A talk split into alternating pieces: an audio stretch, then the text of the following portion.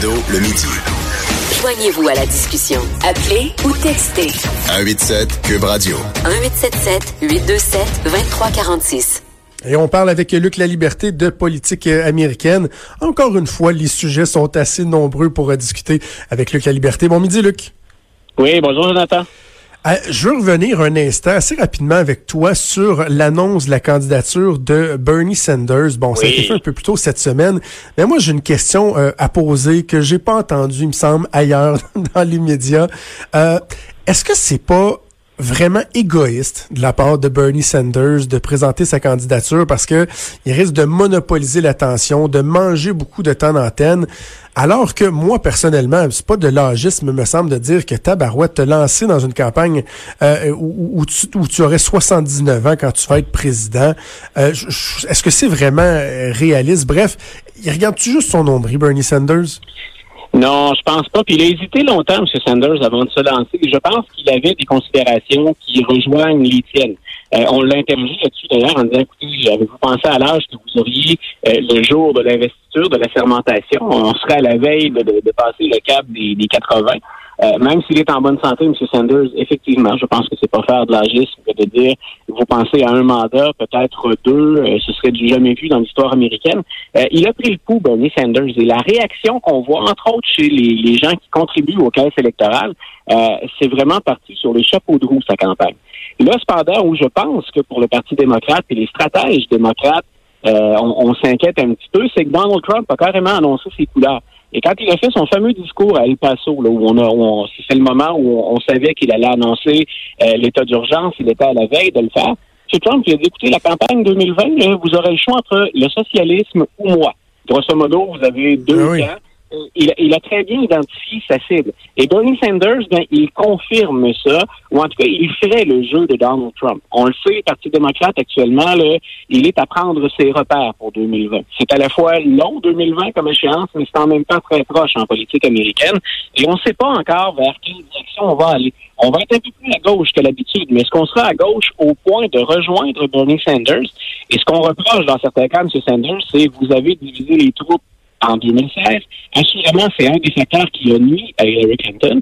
Donc, et vous risquez de faire ou de contribuer à faire la même chose. Mais quand on observe la réaction sur le terrain jusqu'à maintenant, c'est fou à quel point il engrange de l'argent très, très rapidement. Donc, il y a encore des, des partisans qui sont farouches, euh, M. Sanders, et qui sont particulièrement déterminés. La plupart des, démocrates vont dire oui, ça c'est vrai, mais il va nous rapporter des, des, votes dans des endroits où on est déjà populaire. Est-ce que c'est grâce à Bernie Sanders qu'on pourrait obtenir des votes de plus en Pennsylvanie, au Wisconsin, au Michigan, là où on a perdu puis on n'est pas certain de ces chiffres-là. Pennsylvanie, à tout le moins, c'est pas euh, c'est pas Bernie Sanders qui va nous faire effectuer un virage qui est gagnant. Donc, euh, ben, c'est une candidature, c'est spectaculaire. On le sait qu'il est toujours populaire. En même temps, ben, il n'est pas euh, il n'est pas le seul à gauche cette fois-ci. Donc, M. Sanders, il va de la compagnie. Mme euh, Warren, Elizabeth Warren, elle performe très bien ah dans les sondages. Donc, il n'est pas seul sur son terrain, ce qui était le cas en, en 2016, parce qu'il a un peu étonné tout le monde en se présentant contre Hillary Clinton. Mm. OK. Euh, grosse nouvelle euh, euh, qui est sortie hier. Il semblerait qu'on voit enfin la lumière au bout du tunnel. Le rapport euh, de l'enquêteur Mueller qui, euh, selon toute vraisemblance, ou tu me diras si c'est confirmé, devrait ou pourrait être publié enfin la semaine prochaine. Oui, j'ai envie de te répondre. Quelle lumière et quel tunnel? il, y a deux, il y a deux sites il y a deux sites d'information qui confirment euh, la nouvelle. C'est d'abord sorti en primaire sur CNN et ensuite le Washington Post a validé, euh, semble-t-il, les mêmes informations. Donc, on pourrait s'y attendre aussitôt que la semaine prochaine. Mais quand je dis quelle lumière et quel tunnel, bien sûr, nous sommes plusieurs, les Américains au premier titre, mais tous ceux qui s'intéressent à l'actualité américaine, on a hâte de savoir ce que va dire Robert Mueller. Mais la première chose, c'est d'abord, va-t-on nous informer de ce qu'il y a dans ce rapport-là? Il y a un tout nouveau procureur général aux États-Unis, un tout nouvel Attorney General, M. Barr. Et M. Barr s'est déjà engagé à laisser sortir, mais en même temps, il dit tout et rien, et il s'est engagé à laisser sortir tout ce qu'il pourrait laisser sortir qui ne menacerait pas d'une façon ou d'une autre la sécurité des États-Unis. Donc, que va-t-on apprendre? C'est lui qui va hmm. avoir le dernier mot. À la rigueur, on pourrait ne rien apprendre du tout. Si jamais, bien sûr, on rend ce rapport-là partiellement ou entièrement public éventuellement, ben là, ce qu'on a hâte de voir, c'est, on sait déjà qu'il y a des dommages de l'enquête Mueller parce qu'il y a six proches de Donald Trump conseillers ou, ou associés de Donald Trump qui ont pas juste été accusés, qui ont été reconnus coupables. Donc, ce rapport-là fait des dommages. On a déjà dit à plusieurs reprises, c'est beaucoup plus que la ben fameuse chasse aux sorcières. Maintenant, est-ce qu'on est capable d'inclure Donald Trump là-dedans? Encore, et ça c'est un des angles que personnellement j'ai bien hâte de voir, est-ce que M. Mueller pourrait pas suggérer que, et fortement, que le président Trump, dans ses nombreuses déclarations, en congédiant entre autres James Comey, en s'en prenant verbalement à Andrew McCabe qui vient de lancer un livre qui, qui l'appelle carrément la menace, puis il réfère à Donald Trump, euh, est-ce qu'il s'est pas rendu coupable d'obstruction à la justice? Et quand on revient un petit peu dans le temps, puis qu'on écoute ou qu'on relit des témoignages de William Barr, le ministre de la Justice qui va trancher finalement, euh, il a très bien défini ce qu'était l'obstruction à la justice. Et carrément, ce qu'il décrivait, c'est ce que Donald Trump a fait.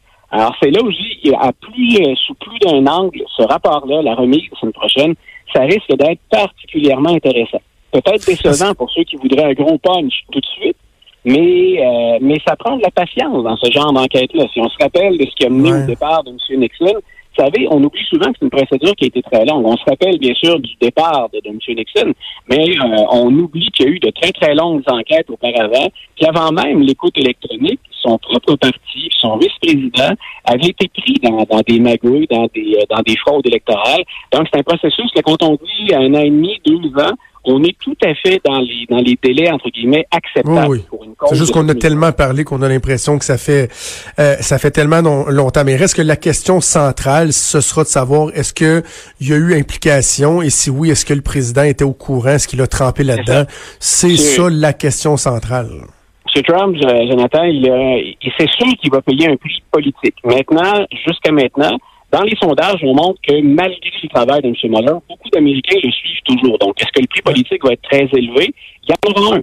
Euh, le, prix qu'on ne sait pas encore, pour lequel on n'est pas capable d'évaluer les probabilités, c'est bien sûr au plan judiciaire ou au plan d'une éventuelle procédure de destitution. OK. Euh, bien de, de, de, voir ça. Euh, je trouve ça intéressant le prochain sujet dont tu veux me parler. Ici au Québec, on a beaucoup parlé dans les dernières années, mais même les dernières semaines, du phénomène des nominations partisanes. Hein, La nomination de la déléguée du Québec, euh, Catherine Loubier, qui a été euh, chef de cabinet adjoint de François Legault il y a deux semaines. Ça a fait jaser pas mal. Ça existe aussi aux États-Unis, les nominations euh, partisanes chez les ambassadeurs. Et tu me dis que sous Trump, on a l'impression que les ambassadeurs ont jamais été aussi peu formés là, pour être dans les faits des ambassadeurs. Voilà. Moi, je me souviens qu'il y avait eu beaucoup de réactions parce qu'on en parle pour M. Trump parce que ça atteint des proportions inégalées. Mais l'idée d'y aller de, de, de nomination partisane dans des postes d'ambassadeurs, c'est pas un phénomène qui. Et je me souviens, par exemple, que quand Barack Obama, pour remercier Caroline Kennedy euh, de l'appui qu'elle a accordé à sa campagne au, tout début, alors qu'Obama n'était pas favori, il avait nommé Mme Kennedy, euh, la fille de, de, John F., il l'avait nommée comme ambassadrice au Japon. Et on s'était posé la question, est-ce qu'on ne devrait pas confier ces postes-là, qui sont des postes clés stratégiques, est-ce qu'on ne devrait pas donner ça à des diplomates de carrière? Et ce qu'on constate, c'est le site Axios ce matin qui sortait la, nouvelle. Axios est remonté jusqu'à Ronald Reagan. Et habituellement, ce qu'on dit, c'est qu'il y a autour de 70, entre 68 et 70% des nominations qui sont en fait des nominations de gens qui sont des diplomates de carrière. Ce qu'on voit évoluer avec le temps, c'est que ceux qui ne sont pas des diplomates de carrière, ben, il y a un prix, entre guillemets, pour devenir ambassadeur. ils peuvent s'acheter un poste d'ambassadeur. Ben, pas aussi directement que ça. C'est le problème. Mais en même temps, on devine que ça ressemble à ça. Sous George W. Bush, on avait eu une pointe et on considérait que ça pouvait aller, disons, de 11 à 20 000 Sous Donald Trump, quand on dit que M. Trump euh, affirme au effort, je n'ai pas eu besoin de l'argent de personne, on calcule qu'en moyenne, ceux qui ont obtenu des postes d'ambassadeurs ont déboursé pour la campagne des républicains et en particulier celle de Trump près de 100 000 euh, par exemple, et on donne des cas concrets, euh, celle qui est à la tête de l'ambassade ici euh, au Canada, elle a fait campagne, c'est une femme d'affaires, son mari a fait fortune, si je me souviens bien, il représente des intérêts dans le charbon. on vient ce matin de suggérer son nom pour devenir la nouvelle ambassadrice à l'ONU. Et c'est quelqu'un qui a généreusement contribué à, la campagne. On parle de centaines de milliers de dollars. Et là où les chiffres sont astronomiques, non seulement les sommes impliquées sont, sont, sont énormes, mais on est rendu à que 58 des ambassadeurs qui avaient une expérience du monde diplomatique. Ça veut dire qu'on a franchi la barre des 40% de nominations politiques puis essentiellement de nominations politiques de gens qui ont contribué à la caisse électorale. Donc, je répète, n'est pas le premier à faire ça. Ça, ça existait, on s'est posé des questions auparavant, mais là, ça atteint des proportions, j'ai presque envie de dire, alarmantes.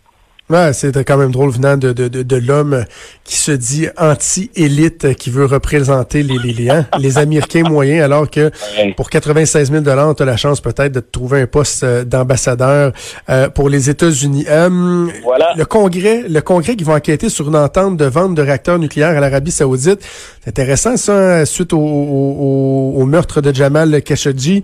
Euh, bon, on a dénoncé le fait que personne faisait rien aux États-Unis, même chose au Canada, si tu veux mon avis. Mais là, il y aura enquête sur les relations, en tout cas sur des, les, affaires entre les États-Unis et l'Arabie saoudite. C'est qu'une fois de plus, ce sont, et il n'y a peut-être rien d'illégal faut, faut voir pourquoi le mhm. Congrès enquête là-dessus. Mais une fois de plus, il y a une proximité, bien sûr, entre les négociateurs qu'on envoie en Arabie Saoudite. Jared Kushner est omniprésent dans ce dossier-là.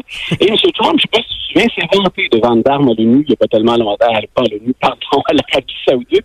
Donc, il, s'est vanté des sommes d'argent qu'on allait dégager de ces ententes-là en prenant bien soin de ne pas toucher à l'aspect nucléaire. Mais ce que ça implique, la vente de réacteurs nucléaires à l'Arabie C'est qu'habituellement, et c'est une question d'éthique, et c'est là-dessus que va se, porter la réflexion des, démocrates et des représentants de la Chambre, c'est qu'habituellement, quand on vend du nucléaire, euh, ben, il faut absolument qu'on respecte le fait qu'on ne doit pas donner le savoir-faire américain ou qu'encore ce qu'on va donner comme information ne soit pas utilisé à des fins belliqueuses pour faire une guerre.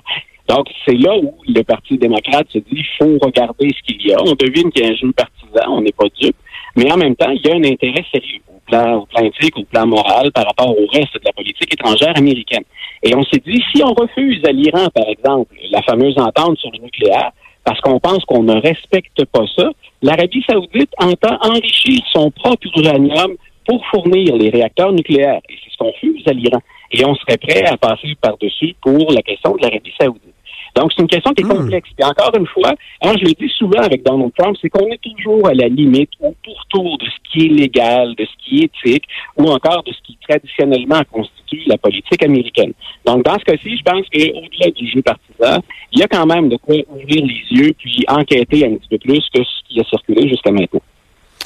Je, rapidement, je, t'écoute, puis il y, a un sujet qu'on n'a pas eu le temps d'aborder ensemble, puis il nous reste deux minutes, là, puis je, veux qu'on le fasse rapidement.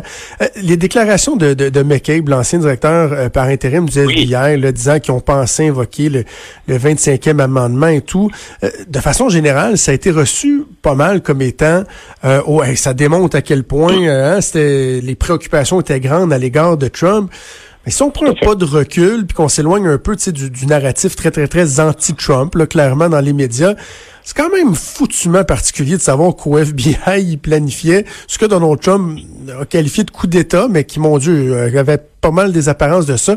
C'est quand même particulier de savoir que sur la base de quoi, dans le fond, le FBI aurait évoqué la possibilité d'essayer de, de, de, de, de tasser le président des États-Unis. C'est quelque chose pareil, là.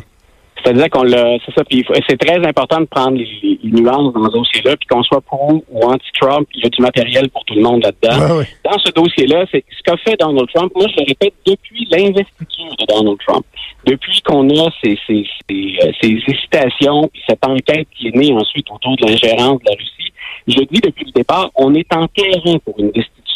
J'ai jamais dit, bien sûr, on va destituer Trump ou on devrait le faire, mais il y avait suffisamment d'indicateurs qui étaient troublants pour dire faut aller plus loin. Et c'est ce qu'on fait avec le, rapport Mueller qui a été concluant pour l'ingérence russe. Et c'est dans ce contexte-là qu'il faut voir la démarche FBI. C'était pas un complot pour détrôner Trump, c'est plutôt étudions cette possibilité-là. Si jamais, bien sûr, on constate qu'il n'y a pas juste de la fumée, il y a également du feu que c'est M. Trump qui l'a allumé. Donc, c'est dans ce contexte-là qu'il fallait prendre la déclaration de M. McCabe. Mais c'est dire à quel point Donald Trump, jusqu'à maintenant, prend des décisions qui, bien souvent, sont à la limite de la Constitution. Le plus récent exemple, c'est la déclaration de l'état d'urgence à la frontière. Après deux ans de négociations, ça devient soudainement urgent de contourner la Constitution pour être en mesure de détourner des fonds accordés par la Chambre des représentants pour être capable de construire ce mur-là. Ça va être, moi, au-delà de la partisanerie politique, ce que j'ai hâte de voir, c'est que va-t-on dire dans les tribunaux par rapport à l'exercice du pouvoir présidentiel par Trump en lien avec ce que dit la Constitution? Et c'est le bout qui me fascine depuis le départ. Et euh, la semaine, on aura l'occasion de s'en parler, mais la semaine prochaine, ça va être le deuxième tête-à-tête euh, Donald Trump Kim, Kim Jong-un qui va avoir lieu euh, au Vietnam. Donc ça aussi, ça va retenir beaucoup l'attention la semaine prochaine. Ça va être très intéressant parce que M. Trump mise là-dessus pour se relancer un petit peu. Les nouvelles sont pas très bonnes, les ben sondages non plus. Il a été très critiqué. Euh, puis il pense même à congédier son directeur du renseignement national, Dan Coates, parce que justement, sur la question de la Corée du Nord, M. Coates a dit il n'y a rien qui nous manque nulle part dans les renseignements qu'on obtient que la Corée du Nord est sérieuse dans son intérêt de réduire son arsenal ou de ne pas recourir tout simplement au nucléaire. Et M. Trump n'a pas aimé ça que dans les jours qui précèdent cette fameuse rencontre, son directeur du renseignement national émette des réserves, des doutes ou même des objections aussi fortes que ça. Luc La Liberté, notre chroniqueur en politique américaine, a toujours un plaisir, puis on va avoir bien des choses à se reparler la semaine prochaine, mon cher. Alors voilà, je l'entends plus. Il a quitté. Il était temps qu'on se laisse. Cube Radio. Cube Radio, autrement dit. Trudeau, le midi. Ouais, on n'a pas fini d'entendre parler de, de, Donald Trump. Très, très hâte de voir ce que euh, le rapport Mueller va euh, finir par nous livrer comme, euh, comme information. J'ai déjà fait, je pense, le parallèle par le passé, mais je, je le refais. C'est quand même fascinant quand on pense que on n'arrête pas de dire hey, il est temps que ce rapport-là soit complété, que l'enquête soit achevée? Le président américain qui mettait des pressions depuis des mois en disant ça n'a pas de bon sens, il faut que ça se finisse, alors que comme Luc le disait, ça fait quoi, un, an, un an et demi, deux ans, ça fait, ça fait pas si longtemps que ça, surtout quand on compare à la durée de nos enquêtes, nous autres, ici au Québec. Juste se rappeler qu'il y a une ancienne vice-première ministre et plusieurs co-accusés qui euh, ont été accusés, ça fait quoi, au-dessus de deux ans et quelques déjà, et on sait même pas quand est-ce qu'on va avoir un procès, on sait même pas si on va l'avoir, le procès. Il y a des gens qui sont libérés, encore, cette semaine, des hauts dirigeants de SNC-Lavalin, qui sont euh, libérés parce que l'arrêt Jordan fait en sorte qu'il y a un délai minimal maintenant, euh, maximal en fait, pour subir un, un procès. Et il y a des gens qui ont été arrêtés il y a cinq ans. Et les enquêtes, ou en tout cas les, procédures judiciaires sont pas terminées. Alors, euh, franchement, puis, quand on regarde d'autres enquêtes que l'UPAC mène, l'enquête mâchurée, etc., sur le financement politique, des enquêtes qui traînent, qui traînent en longueur depuis deux, trois, quatre, cinq ans des fois. Et euh, on voit pas la lumière au bout du tunnel. Alors vraiment, dans le cas de, de, de Trump et de l'enquête Mueller, on se rend compte que c'est la pression médiatique qui fait en sorte qu'on a vraiment euh, l'impression que ça traîne en longueur. Je vais vous parler d'un dossier qui est euh, un peu local, qui touche Québec, mais qui, vous allez voir, aura vraiment des ramifications qui sont provinciales, ou en tout cas qui risquent de faire parler euh, à l'échelle de la province. Euh, ce matin, dans ce midi, en fait, dans un segment que j'ai fait tout juste, tout juste avant d'entrer en onde au TVA, pour le TVA Midi Québec, j'ai sorti une information exclusive qui, je pense, va faire jaser, ou en tout cas qui va, qui va faire réagir de ce que je comprends, des informations que j'ai eues même pendant l'émission, ça a déjà commencé à faire réagir du côté d'Ottawa où on va euh, tenter de calmer le jeu.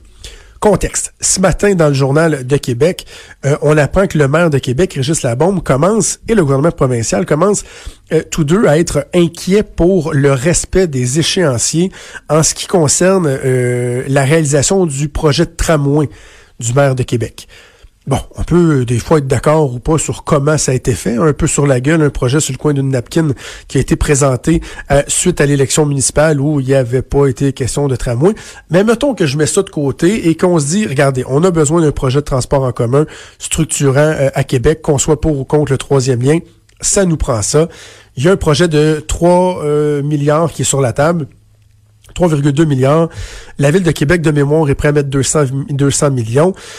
Le gouvernement euh, provincial s'est engagé à l'époque de Philippe Couillard à mettre 1,8 milliard de dollars. Alors, ce qui reste euh, à décaisser pour que le projet se réalise, en tout cas à confirmer plutôt comme investissement, ben, c'est 1,2 milliard de la part du gouvernement euh, fédéral de Justin Trudeau. Et là, ça fait un bout que les demandes de Québec ont été envoyées au fédéral et les réponses tardent à venir. À un point tel où le maire, comme je vous le dis, s'inquiète en disant Ouais, ben là, il faudrait que le chèque soit dans le mal parce que avec des sommes comme ça, nous autres, on peut pas dire ben on va commencer la réalisation du projet et on verra en cours de route si finalement on a les, on a les fonds.